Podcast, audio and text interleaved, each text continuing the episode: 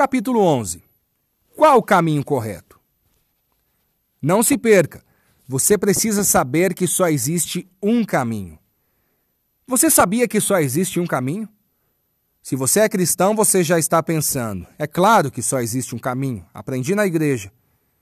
Eu sei que você aprendeu na igreja. O problema é que você não vive suas próprias experiências. Você vive o que os outros te ensinam. O caminho não é para a esquerda e nem para a direita. Sabia disso? Nem para frente, nem para trás. Nem para cima e nem para baixo. O caminho é só um. E só tem ele. O caminho para tudo que você procura está dentro. O único caminho é para dentro. Muitas vezes focamos nas estradas e achamos que existe alguma coisa em especial na estrada, mas não tem nada a ver. O caminho que você tem que percorrer é dentro de você. O único caminho que existe é para dentro. Você pode me questionar, não? Jesus é o caminho. E eu te digo, é mesmo? E onde ele escolheu morar? Dentro de você. Existe um problema sério com os seres humanos. Eles querem somente aquilo que está fora deles. Pare com isso. Comece a olhar para dentro. Sabe por que Deus colocou a árvore do bem e do mal no jardim e falou para Adão não comer aquilo? Porque aquilo era a única forma de Adão sair lá de dentro do jardim. Lembra que eu comentei no capítulo 1 sobre o vá cuidar da sua vida? E você sabe o que representa para Deus a árvore do conhecimento do bem e do mal? Você que é religioso, pensa que era para punir Adão, não é? Pare de pensar limitadamente. Deus fez aquilo como a verdadeira prova de amor. Adão se sentiu amado por Deus, porque amor é liberdade. Ele quis sair para fora do jardim, e passado alguns milênios, Jesus pensou: eu vou lá recuperar amizade com esse povo de novo, e quando ele morreu na cruz, ele entrou para morar dentro de você. O jardim agora está dentro de você. E você aí procurando o tempo todo lá fora, aquilo que é só encontrado lá dentro. Sabe onde está o problema? O problema está em você querer sair do jardim. Comece a focar dentro de você. Esse é o segredo. Desde os meus 11 anos de idade eu provoquei a Bíblia e eu provoquei a Deus. Eu não suportava ficar rodeado de gente mentirosa que falava de um evangelho que não vivia. Isso era algo que me deixava transtornado. Pessoas religiosas que pregavam um evangelho de mentira e não viviam aquilo que ensinavam. Esse capítulo não é sobre religião. E se você quer saber um pouco mais, entenda que eu odeio religião. A própria Bíblia diz que a verdadeira religião é cuidar dos órfãos e das viúvas. Mas já que você não cuida dos órfãos e nem das viúvas, vá cuidar da sua vida, que é melhor. Pelo menos você está dando menos prejuízo para a humanidade. Pare de procurar fora, sendo que está tudo aí dentro. O caminho é para dentro. Olhe para dentro. Procure dentro. Sabe o que significa isso tudo? Autoconhecimento. Quanto mais você conhecer a Deus, mais você vai conhecer a si mesmo. E quanto mais você conhecer a si mesmo, mais você vai conhecer a Deus. Independente de onde você estiver, é só você olhar para dentro. Não tem como você se perder, se você já está aí dentro. E tudo o que você precisa mora e habita dentro de você. Só se perde quem sai e o jardim está aí. Ele escolheu ficar. Você nunca se perde. Por mais que sempre tenha uma estrada, o caminho nunca é a estrada. O caminho é sempre para dentro de você. Quando você compreender que tudo está aí dentro, entenderá que você não pode se perder desde que faça essa viagem de autoconhecimento todos os dias. Você sempre terá algo novo para aprender sobre si mesmo. É só não parar de desejar e ter atitudes diárias para isso. Não se esqueça: quando você se conhece, você também o conhece. Atividade: Você já fez algum curso de autoconhecimento? Se você não fez, pesquise um que você possa fazer. Escreva três coisas que você pode fazer e qual delas se encaixa naquilo que você deseja. Então, escolha por um deles.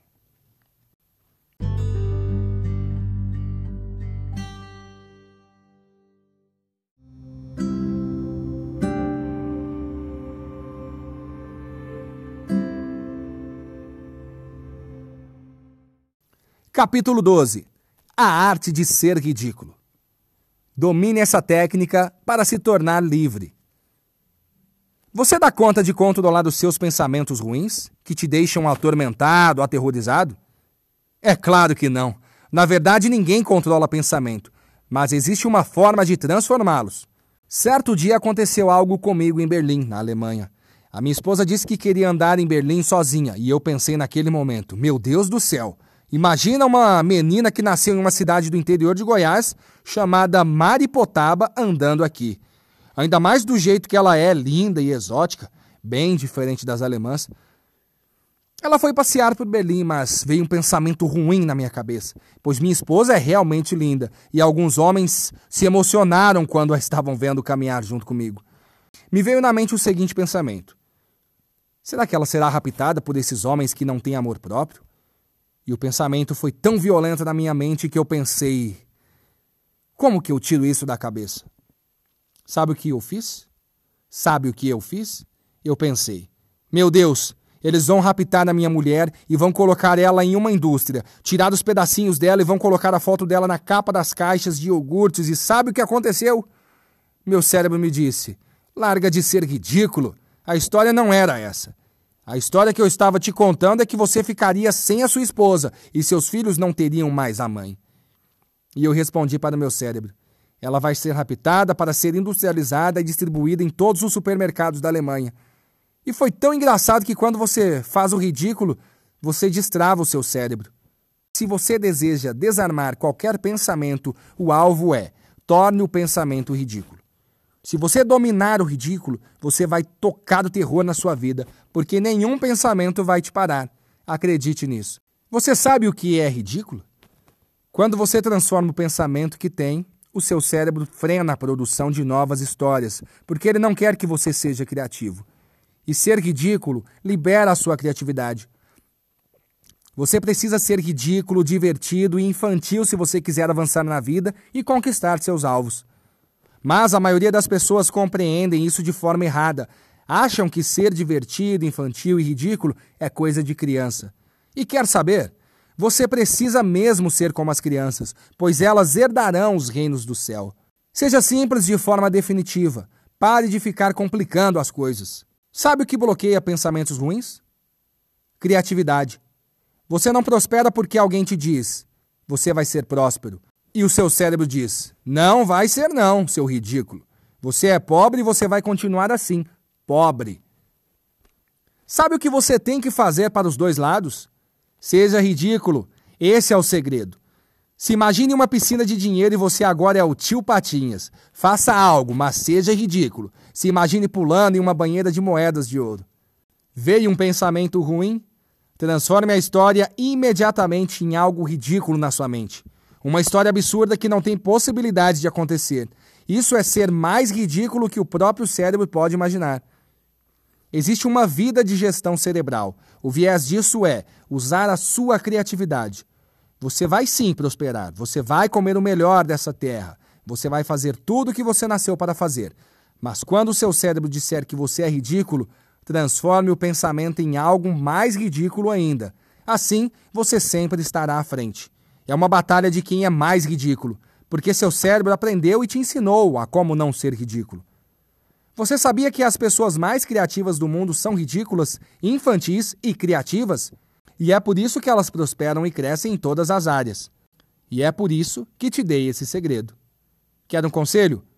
Seja ridículo!